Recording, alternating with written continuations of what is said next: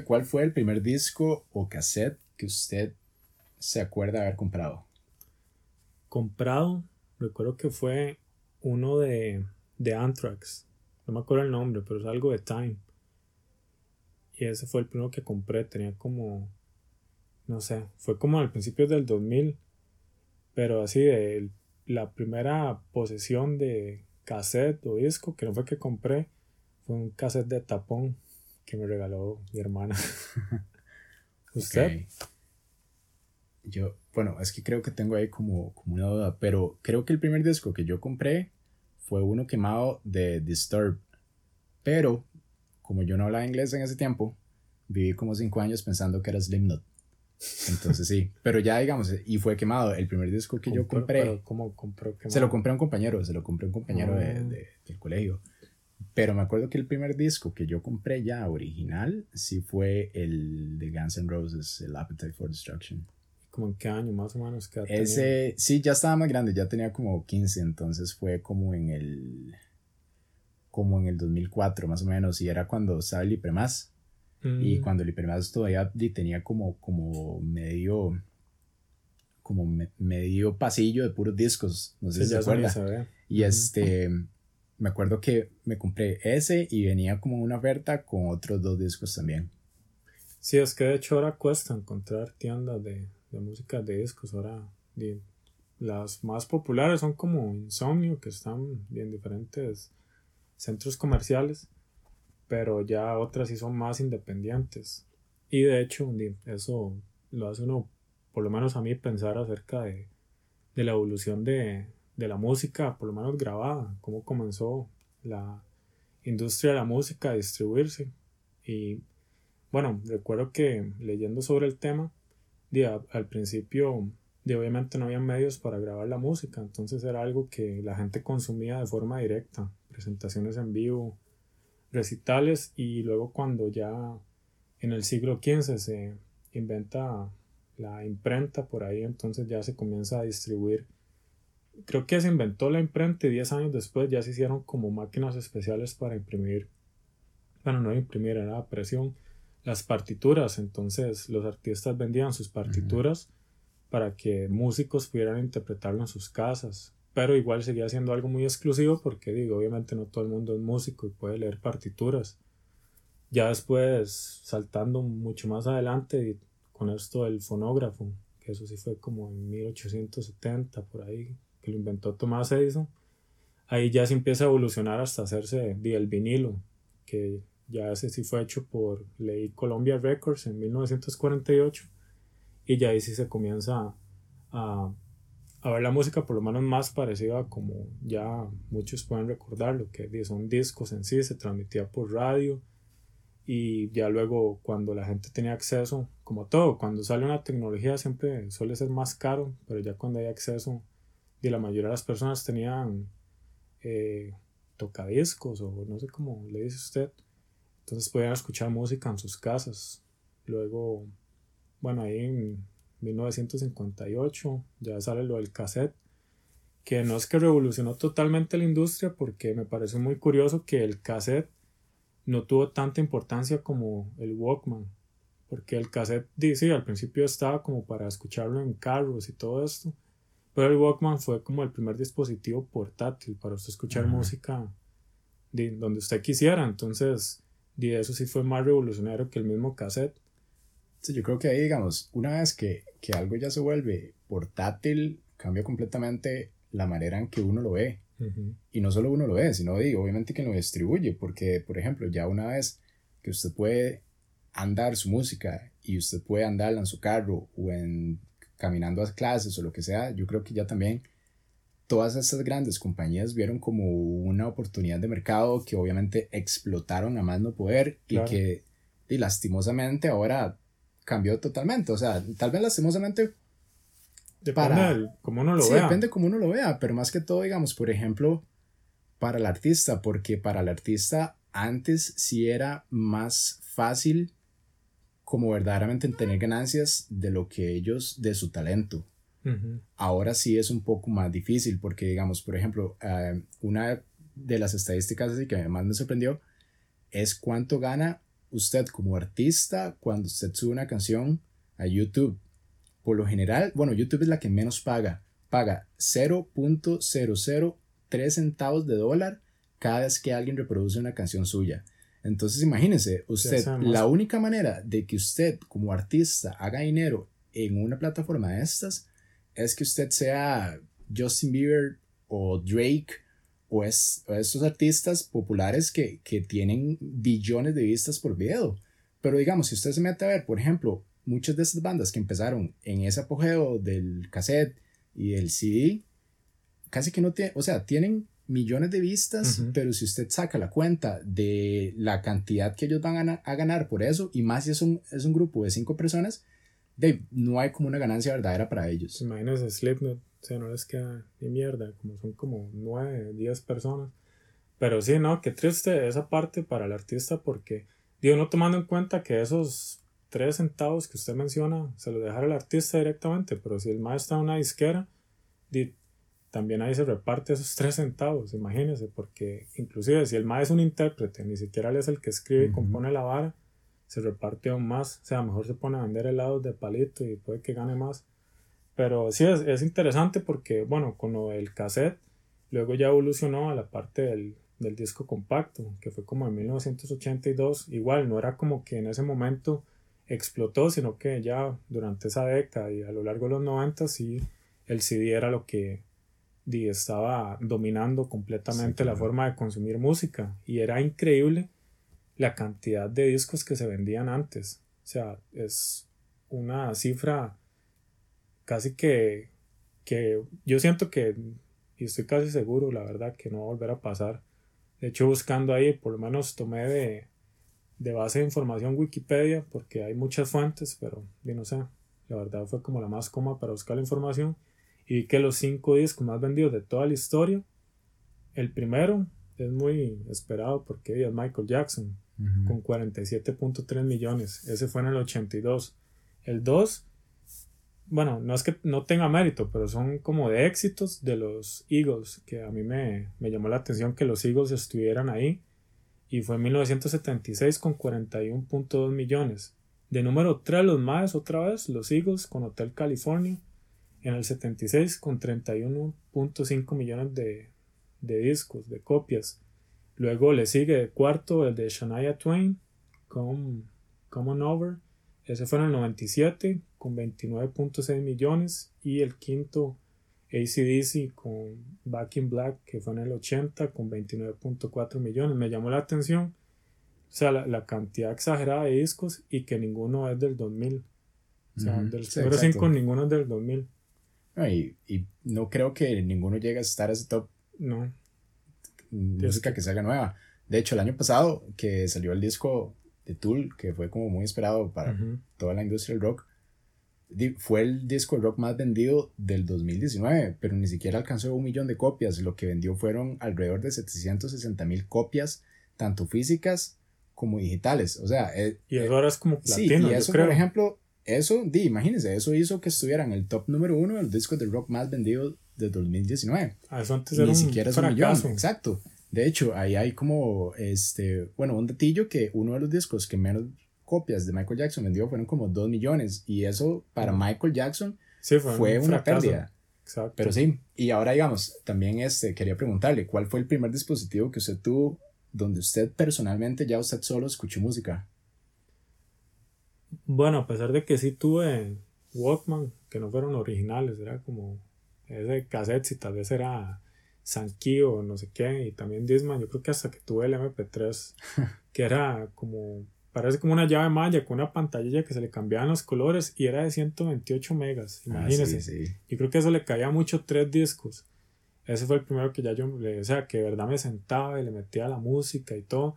Y también eso, este, me recuerda cuando en ese tiempo uno la música la obtenía pirateando, la verdad. Uno ah, estaba ahí con, bueno, Napster yo no viví eso porque fue en el 99, fue como los primeros en, no fueron los primeros, pero fue como lo más importante que, que tenía como alrededor de, no sé, por decir algo, 22 millones, creo que fue el dato que escuché de personas que utilizaban Napster en el 99 y luego salieron plataformas similares de, de descarga musical, que era como que habían servidores y la gente compartía la música, pero era más que todo MP3.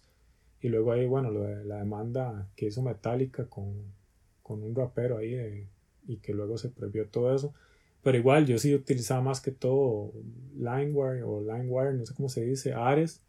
Y era vacilón porque usted se metía a buscar al artista, entonces salía como cuánta gente estaba descargando, entre más gente se descargaba más rápido. Los servidores también. Y usted, digamos, le quería bajar, por ejemplo, me acuerdo una vez que bajé una de Héroes del Silencio y en realidad era una de Bumburi. Entonces, es el vocalista, no era tanta diferencia, pero yo decía, ¿cómo cambiaron el sonido estos hijos de puta, Y que eso con suerte, había gente que yo escuchaba que hasta bajaba música y al final era un video porno y varas así. Sí, sí, bueno, antes, antes, de hablar de esos, yo, yo sí me acuerdo que yo en mi casa teníamos una grabadora con cassette y se podía grabar. La grabadora grababa, valga la redundancia.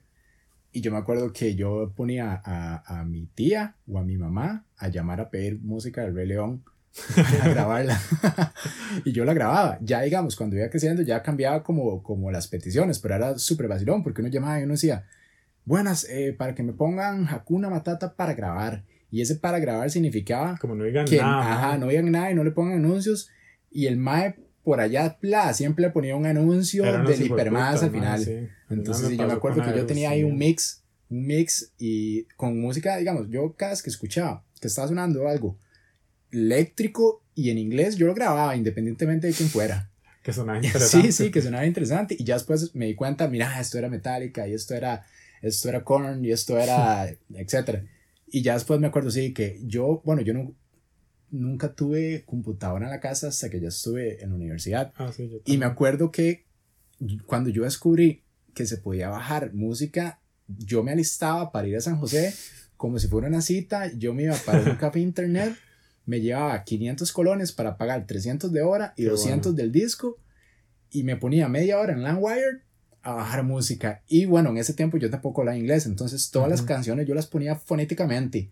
Entonces yo ponía Sweet Child Mind como, así ah, como usted lo escuchó. Sí, sí. Y entonces me salía cada cosa. Bueno, para resumirle, descubrí la mayoría de las bandas que yo conozco, las descubrí por LimeWire por accidente, por un mal inglés.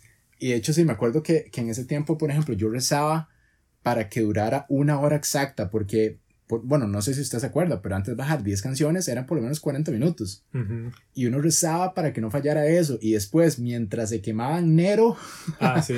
duraba otros 30 minutos. Entonces sí. Sí, era, era como. Pero era demasiado bueno porque. Era una experiencia, no es como ahora que usted tal vez se mete en una plataforma musical, pero ahorita más adelante tocamos ese tema. Volviendo a lo que usted menciona, los cassettes que, bueno, dije al principio que el primero fue de tapón, en ese tiempo era lo que sonaba, yo me acuerdo que el Ma era, pero así como un dios aquí en Costa Rica, entonces mi, mi, hermana me lo dio y yo todo feliz lo escuchaba, y luego, este, cuando fui creciendo, mi gusto musical cambió y el cassette, no sé si usted se acuerda que arriba traía como dos huequitos, cuando, cuando viene original o viene simplemente que ya trae música, esos dos huequitos están así vacíos. Pero si usted le metía como un bodoque de papel o le ponía cinta, ya usted lo dejaba grabar. Entonces yo le grababa encima al de tapón, la verdad. empecé a grabar de radio, igual cuando uno pedía canciones para, para grabar. Y luego con eso, por lo menos mi experiencia con lo de los cafés internet y grabar música, lo de enero, me acuerdo que era como demasiado difícil poder decir qué canciones quitar cuando uno lo grababa, no en MP3, sino en CD para reproducir la grabadora, porque era 80 minutos cerrado y un minuto ya no se podía, entonces usted decía, madre, ¿cuál canción saco? Sí, exacto, yo me acuerdo que MP3 yo tuve como hasta, hasta el segundo año de la U, como en el 2008, y también fue, o sea, y el primer MP3 que yo tuve era relativamente grande, era 2 gigas. Sí, 2 gigas en ese tiempo, usted, demasiado. Claro, pero yo antes de eso yo me acuerdo cuando usted podía pasar música por infrarrojo al celular. Sí, yo recuerdo, pero yo nunca lo hice, man. Yo creo que yo veía a la gente pegando los teléfonos y uno llegaba, madre, jodiéndose los quitaba, madre, sí, sí, sí, era, una era, pieza o todo, O sea, era como, como cuando en las películas alguien hackea algo remotamente. Que usted llega, pone la laptop a la par. Como que usted tiene acceso al teléfono del otro, algo así es. No me acuerdo cómo era exactamente, pero usted nada más ponía transferir, pero como no había Bluetooth, ni Wi-Fi, ni nada, era más que todo por infrarrojo. Entonces los celulares traían como una lucecilla y usted le ponía a la par y yo me acuerdo que yo solo podía tener una canción en el cel porque de memoria interna tenía 6 megas. que era lo que pesaba Sweet Shallow Mind. O sea, era el ringtone para despertarse, yo, para con escucharla. Eso, con esa canción, Sweet Shallow Mind, porque como dura seis minutos, cada minuto era como una mega más o menos. Entonces yo me acuerdo que esa era como la que pasaba. Pero sí, ya después cuando. May, cuando, cuando... que interrumpa, pero uno veía a alguien con un iPod y usted ah, sabe no, que ya había plata. iPod era, ya otro nivel. iPod era otro nivel. yo tuve iPod, pero cuando ya yo tenía como 19 años. Sí, exacto. Y, y bueno, y cuando uno tenía un iPod ya era como un choque de cultura porque usted tenía que primero bajar un programa para meterle música a esa vara. Ah, sí, no era como Cuando usted, cinco años antes, bajaba virus por granel en LandWire. Sí, sí, ya no. Sí, la verdad era, de no, era en parte Tuanes porque yo siento que tenía un mejor sonido cuando la hora lo convertía. Sí, O la gente decía eso para sentir que de verdad pagó. Ah, en realidad, yo, nunca he sido como, como fan del, del Apple, pero en realidad, o sea, como que en sonidillo, al menos digitalmente en sonido, sí es mejor que cuando uno bajaba MP3. Y es que en qué calidad puede estar esa vara, mae. Sí, exacto. usted lo baja de algún lado de internet. Ahora, si yo le pregunto a usted, más o menos, en gigas, ¿cuánta música cree que ha bajado usted en su vida?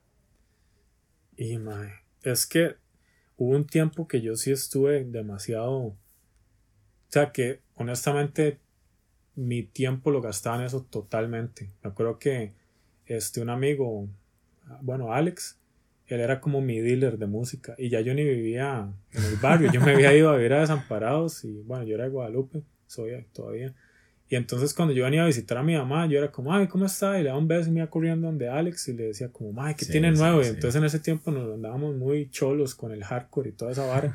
y entonces ese ma tenía demasiada música. O sea, el ma me pasaba música que él no había escuchado. Y entonces yo, al final, el mae me quemaba sus discos de MP3 y yo me iba como con cuatro discos de MP3 a descubrirlos a la casa. Y yo, mae, qué bueno, y otros, qué mierda. Pero di, o sea, por decir una cifra, la verdad, así a lo, a lo bruto, di tal vez, no sé, unas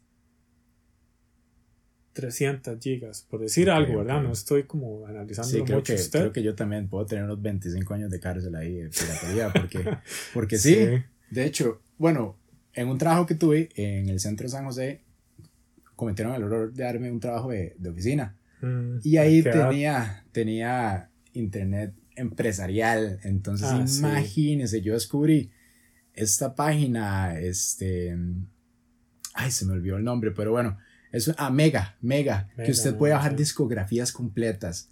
Ah, oiga, eso fue, eso, oiga, era, era como Alex y droga un adicto en ese momento, porque tras de eso era como el apogeo también de Amazon y de eBay, y yo me mandé a traer un disco de 250 gigas y en tres días ya estaba lleno de música que no escuchaba a la fecha. Mm. Entonces sí. Pero... Sí, es que era como esa vara restringida que uno tenía antes de pedirlo la música a la radio para grabar en un cassette luego y luego ya tener abierto eso el MP3 cambió mucho la forma de consumirlo y sí de, tal vez haya muchas personas que correctamente decían como no yo apoyo al artista y solo compro discos originales que está bien pero este honestamente vivimos en un país tercermundista que no justifica esas acciones pero en la cultura está por lo menos en mi opinión como arraigado el es normal. Yo he visto policías comprando películas quemadas en independientemente de, si, si estamos en un como en una cultura que, que, apoya la piratería, porque usted ve en San José todas las películas que acaban de saber ir en el piso. Independientemente, yo creo que eso es del ser humano. O sea, si, si usted, cualquier persona, bueno, no todos, obviamente, pero si usted tiene la posibilidad de escuchar algo gratis, con buena calidad, usted no creo que lo vaya a dejar de ser. Igual, por ejemplo, yo sé que a la gente que verdaderamente le gusta la música, además de hacer eso, también tienen discos y también tienen DVDs. Sí, no es que se, se oponen a comprarse un disco y no es que como que, que, uno solo tenga piratería, uno lo hace y lo ha hecho y eventualmente, bueno, no sé si ya en el 2020, yo la última vez que bajé música, de hecho fue el año pasado, porque no encontraba el disco de Slipknot nuevo en... Bueno, creo que para la fecha todavía no tenía Spotify. Entonces todavía... ah, es cierto que sí, hasta el año pasado yo tuve Spotify, que eso también, digamos, es como, bueno, ya digamos, como para empezar a hablar un poco más de ese tema, The Spotify fue de como en su momento la portabilidad de la música, en este momento es como el que está dando la pauta, a pesar de que hubo varias antes, The Spotify verdaderamente es la que se ha logrado diferenciar de las otras. por su amplitud y por su facilidad y por su catálogo de música. Que Igual los, los más, yo leí que comenzaron en el 2006, pero era muy limitado lo que tenían de catálogo. En ese tiempo estaba Pandora, que era más grande aún. Pero ya en el 2011 fue cuando Spotify compró un montón de licencias, entonces el catálogo es increíblemente, o sea, grande. O sea, prácticamente, hablando tal vez de música popular, usted sabía que todo estaba en Spotify. Música popular, obviamente si usted se pone ya muy underground y, y ya con grupos muy poco conocidos, sí se costaba más encontrarlos, pero hoy en día inclusive hay de todo, ahora sí está, inclusive grupos para descubrir música, eso es muy bueno. Yo me acuerdo que en ese tiempo yo en el lugar de Spotify, porque yo igual no pagaba, utilizaba una que se llamaba Django. Django era que usted, digámosle, usted no podía meterse como al perfil del artista y escuchar las canciones, sino era como tipo radio entonces usted ponía, no sé, Black Sabbath, entonces le tiraba canciones de Black Sabbath y grupos parecidos. Yo utilizaba mucho eso y Spotify no lo usaba porque le tiraban esos anuncios y yo decía, es que, madre, pagar esa vara.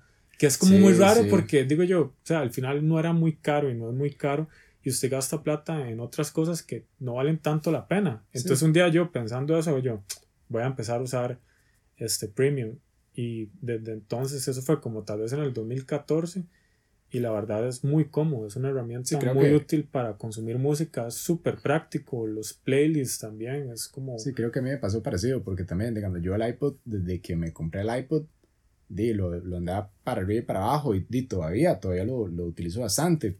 Y sí como que me oponía a la idea, a pesar de que yo sí puedo, o sea, y sí me gusta pagar por música que a mí me gusta, yo me ponía la idea como de decir, pero ¿para qué va a pagar eso si yo tengo el iPod?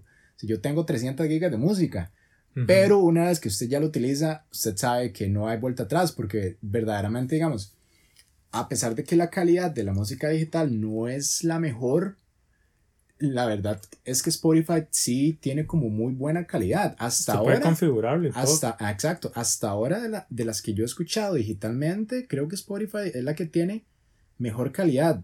Obviamente, no para escucharla del altavoz del celular, pero con audífonos o parlantes, tiene muy, muy, muy buena calidad. Y otra cosa es que yo he visto como que muchos artistas también están remasterizando catálogos viejos para que suenen bien digitalmente. Entonces eso también le, le, da como, como un punto a favor. De hecho, ahora que menciona eso de, de escuchar música al parlante del teléfono, de cada quien lo escucha como quiere, pero llama la atención y la verdad, de, me incluyo, por lo menos hasta hace poco, que la gente no piensa dos veces en comprarse una pantalla de 57 pulgadas, 4K, ¿sabes? Super cara ahí de 300 mil o 400 mil o no sé, ya, ya no están tan caras, pero no lo piensa dos veces.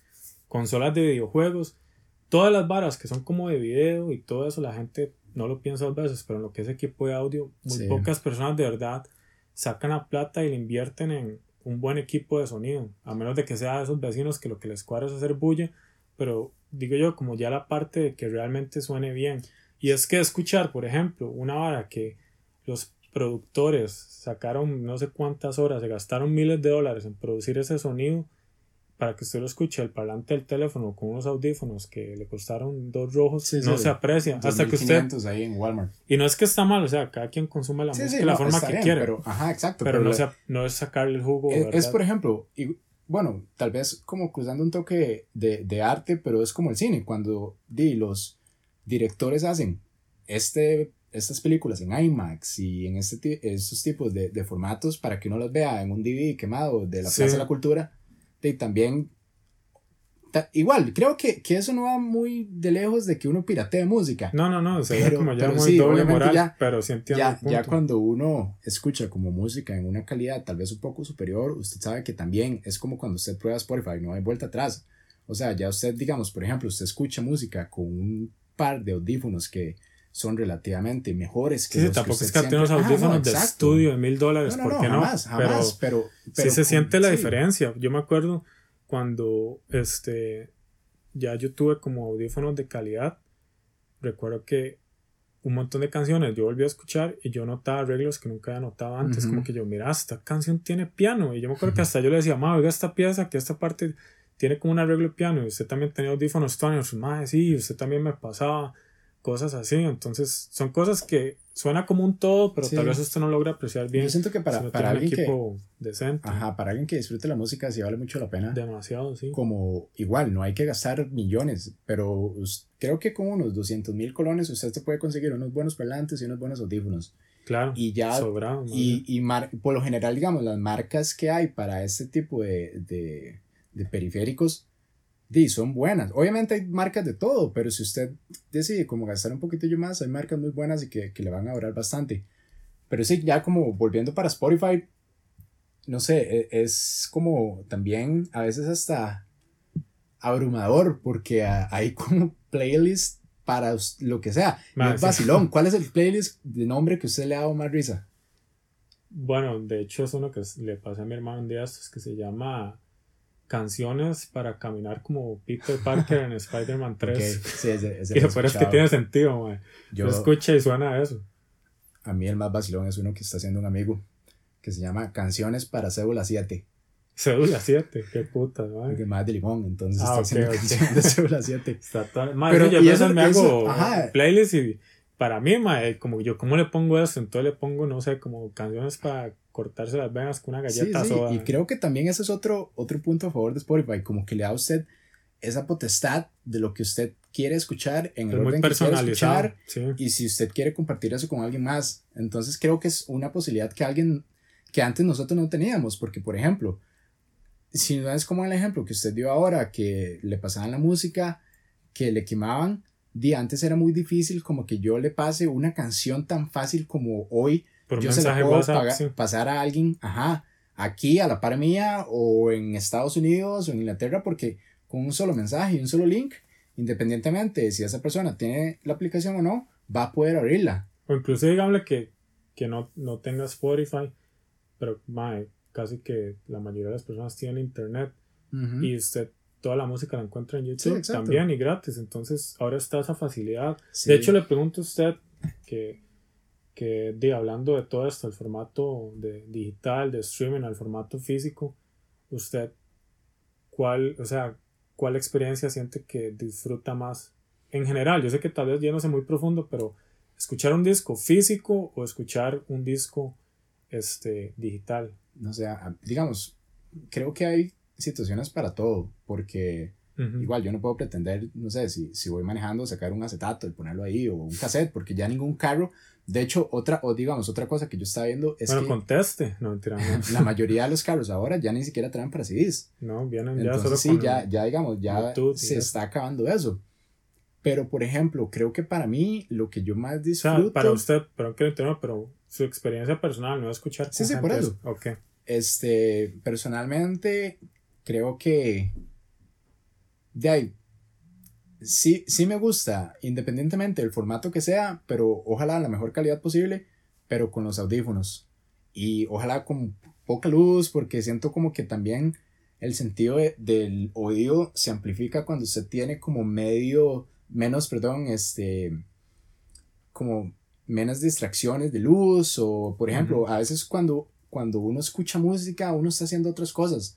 Pero yo personalmente lo que más disfruto, independientemente del formato, es cuando nada más me acuesto en la cama a escuchar música, punto, nada más. Creo que eso es, independientemente de lo que esté escuchando, eso es lo que más disfruto. Sí, en realidad Stonis, inclusive eso, siento que ha cambiado mucho este, la forma de consumir la música, porque muy poca gente, verdad, saca el tiempo para escuchar un disco a como lo sacaron. Desde la primera canción a la última, gente que sacan el single este, y se va y escucha el, el sencillo que sacaron escucha playlists, las más escuchadas y todo esto, entonces ya muy poca gente le saca el tiempo para escuchar el disco.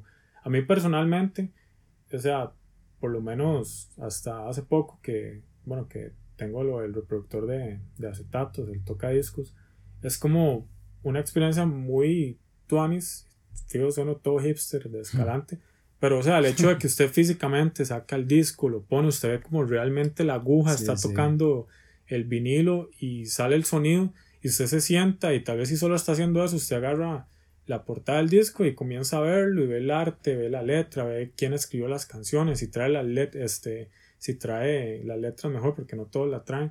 es una experiencia que inclusive cuando usted saca el tiempo de ir a comprar un disco, usted le crea esa ilusión de llegar a la casa a escucharlo.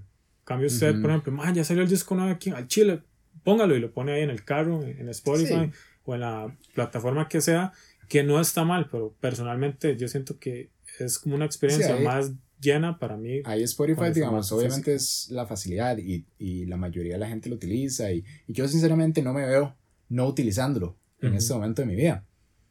Pero, sí, yo las dos. Pero digamos, sí, o sea, el valor, valor agregado de tener una foto de la persona que usted está escuchando, de sacar el disco, de ponerlo, de limpiarlo, independientemente si es un acetato, un CD o lo que sea, o hasta un DVD con música, de ahí también, o sea, creo que tiene como ese, ese valor sentimental. Entonces le, quería preguntar ya, ¿cuál es, no su disco favorito, porque puede ser como muy diferente y tal vez su disco favorito usted nunca lo haya tenido físicamente en sus manos, pero cuál es el disco que usted más aprecia? Que aprecio. Ajá, que usted le tiene como un cariño. Vieras que, o sea, para no sobrepensarlo, fue lo primero que se me vino a la mente y fue un disco, bueno, es un disco de Héroes del Silencio que se llama El Espíritu del Vino, que recuerdo que ese me lo había quemado un tío y el mame lo quemó así como cuando se lo quemaban y le imprimían la portadilla y todo, todo pirata la vara. Pero fue como verdad cuando yo dije, madre, me gusta mucho el rock, veo que es como mi género. O sea, yo ahorita soy abierto a escuchar de todo, pero en ese momento fue cuando yo dije, de verdad me gusta esto. O sea, lo disfruto completamente, no es porque suena, eh, lo escuché en otro lado, sino es porque ya lo tengo. Ese es como el disco con más valor sentimental. Y aún en día siento que es muy bueno. ¿Usted cuál es el suyo? Sí, creo que por, por haber sido el primero que compré original y, creo que es el disco que más he escuchado. igual también, creo que fue como el, mismo. Porque, ajá, porque fue cuando empecé, cuando empecé a ya a escuchar más rock, por así decirlo, en ese tiempo, lo que yo pensaba que era rock. Y sí, fue el, el, el, Appetite. Creo que es el que más he escuchado el que más aprecio le tengo. Vieras que, bueno, ahora que menciona eso y que estamos hablando de, de estas dos partes de la plataforma de streaming y la física. Recuerdo que el año pasado, cuando salió el disco de Tool, eh, se filtró por ahí ah, piratamente un. Este, eh, bueno, el disco de Tool, pero ni siquiera había salido. Fue como una semana antes. Entonces di, llegó a mis manos, yo no lo estaba buscando, llegó a mis manos y había un grupo de compas que yo sé que les cuadra el rock y toda la vara. Entonces yo pregunté, la verdad, le digo yo, mae, ¿alguien le cuadra aquí Tool? Y no sé qué, y ya, y contesté, mae, me iba a cuadrar un pichazo y no sé qué. Yo di, mae, no es por promover la vara, pero oye, verás que me llegó el disco ahí, di, si, si quieres se lo paso. Y di, el mae me respondió como, mae, la verdad no, es que ya yo lo encargué y di, prefiero que me llegue el disco y escucharlo ya físicamente. Claro, yo jodiendo como todo, no sé si es piche, no sé qué, pero ya vacilando en realidad. Yo dije como, que el mae, porque el mae fijo, no es que le llenó mal la experiencia de escuchar el disco, que a mí no lo sé, es muy relativo. Pero digo yo que mae es más real, porque otro mae hubiera dicho como, vale, picho, escucharlo antes, pero vino el maestro se aguantó, entonces me llamó la atención eso. Y eso es lo bueno, digamos, que todavía hay gente que compra acetatos y hay gente que compra discos y hay gente que los vende también, porque si no fuera por esa gente, y tal vez sí ya la industria iría, iría muriendo. Y, y, ya digamos, como para ir cerrando un poquitillo, ¿cuál cree usted que sea como el siguiente paso en toda esa industria musical? Bueno, di, con todo lo que, que leí, este, con todo esto, di yo que o sea, es otro mundo completamente como consumimos música hoy en día a como era hace 25 años. O sea, en el 95 ni siquiera todavía estaba lo de descargar música por internet. Entonces yo siento que ahora más que todo va a ser la parte de que los artistas tengan más control sobre su música, que hay plataformas como Bandcamp donde los artistas pueden subir su música y son prácticamente dueños de cómo se ve su página, pueden ponerle el precio que ellos quieran. Inclusive si no le pone precio y lo ponen gratis, ellos pueden ponerle que la gente done plata de lo que piensan que, que puede valer esa canción. Entonces siento que por ahí, no esta vez que yo, que yo estoy seguro que va por ahí, nadie sabe, pero me gustaría que fuera por ahí, porque en realidad también, di, usted que las disqueras en cierta parte a como ayudaban al artista también lo perjudicaban. Muchas veces se quedan con la mayoría de las ganancias del artista con esto de los contratos que me llamó la atención cuando leí que el contrato más grande fue el de Whitney Houston que fue de 100 millones de dólares por seis discos que hasta como usted mencionó bueno por fuera del, de, de, este podcast que usted había hecho que muchas veces hasta eso podía afectar porque los más tienen el compromiso de sacar seis discos, no importa que fueran buenos o malos. Sí, sí, por eso, por eso creo que hay, digamos, bandas de los 90 que tienen tres discos buenos y dos discos malísimos, porque imagínense, usted tiene 18 años y tiene un demo buenísimo. Y llega a Sony y le dice, le damos 50 millones ya, ya a cada uno, si aquí al 98 nos dan cinco discos. Entonces sí, ya tiene material para tres muy buenos y los otros dos ya están después de tour, después de giras, después de conciertos, después de un montón de cosas, agotados mentalmente y sacan dos discos ahí que, que son malos que, y al final de cuentas el afectado no es la disquera, porque el disco va a vender. Un disco con el nombre Metallica o con el nombre Queen o con el nombre Rolling Stones o un nombre, no sé, en ese momento ahí Justin Bieber esos discos venden independientemente de que sean buenos o malos. Pero lo que pasa es que, digamos, los fans van a decir, mira, tal grupo ya, ya murió porque este disco es malísimo, pero lo que uno no se da cuenta son como todas esas cosas que están detrás de la disquera. Sí, es mejor que, que, el artista tenga más control sobre, sobre la música de ellos. De hecho, usted ahora que mencionó esto de los de YouTube, que es el que menos paga, bueno, yo busqué un dato, me encontré un dato en realidad, que, por ejemplo, antes la industria de la música en los 90 creció en solo un año a estar en 14.6 billones, o sea, billones solo en Estados Unidos.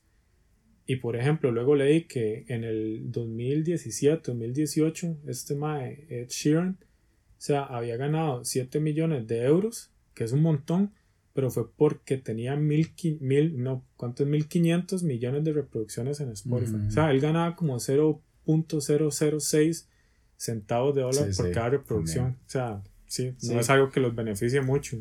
Sí, igual, yo creo que, que si las disqueras no, no cambian como, como el modo en que operan, eventualmente sí los artistas se van a dar cuenta de, de que ellos van a hacer más dinero con estas plataformas que hay ahora por aparte, donde digamos, por ejemplo, usted puede subir su música gratis y usted puede poner que le den una donación. Hasta en redes sociales. Exacto, en redes sociales. Entonces, creo que por ahí la, la, industria, digamos, para los artistas sí tiene que cambiar porque si no, eventualmente creo que van a ahogar el talento de las personas y de los artistas. Y para nosotros creo que el mercado se va a abrir y igual, o sea, uno se va a dar cuenta, a pesar de que hemos hablado como 10 minutos de piratería, los artistas se dan cuenta que uno está dispuesto a pagar por su música. Entonces creo que también, digamos, por ahí para nosotros se va a abrir como más posibilidades de tener música en cualquier dispositivo que nosotros queramos, pero a la vez usted sabe que lo que usted está pagando va directo al talento de la persona que está creando esa música y no tanto a la persona que la distribuye. Claro, por ejemplo, esta maecilla Billie Eilish ella se hizo conocida por esta plataforma que es parecida a Bandcamp, que es SoundCloud. Y ella empezó a pegar y era súper conocida antes de tan siquiera haber sacado un disco. Claro, las disqueras la fueron a buscar con toda la ambición de la vara. La madre sí firmó un contrato discográfico. Bueno, no sé si firmó un contrato discográfico, pero sí sacó discos. Pero me llama la atención que ella tenía el poder total de haber dicho que no y haberla vendido por otra forma, tuvo sus razones, pero y también era una carajilla, entonces ver por ahí de que sí existe la posibilidad de que un artista salga como esa maecilla de la nada en plataformas de estas que, que no mucha gente utiliza, pero sí, sí dan como ese beneficio al artista, entonces sí es algo positivo como consumimos la música hoy en día por la facilidad pero también tiene sus cosas que el artista no le ayuda mucho, no gana mucho a través de, de esas plataformas. Entonces, saber que ellos van a tener más el control es algo tones de pensar que puede ir evolucionando la música.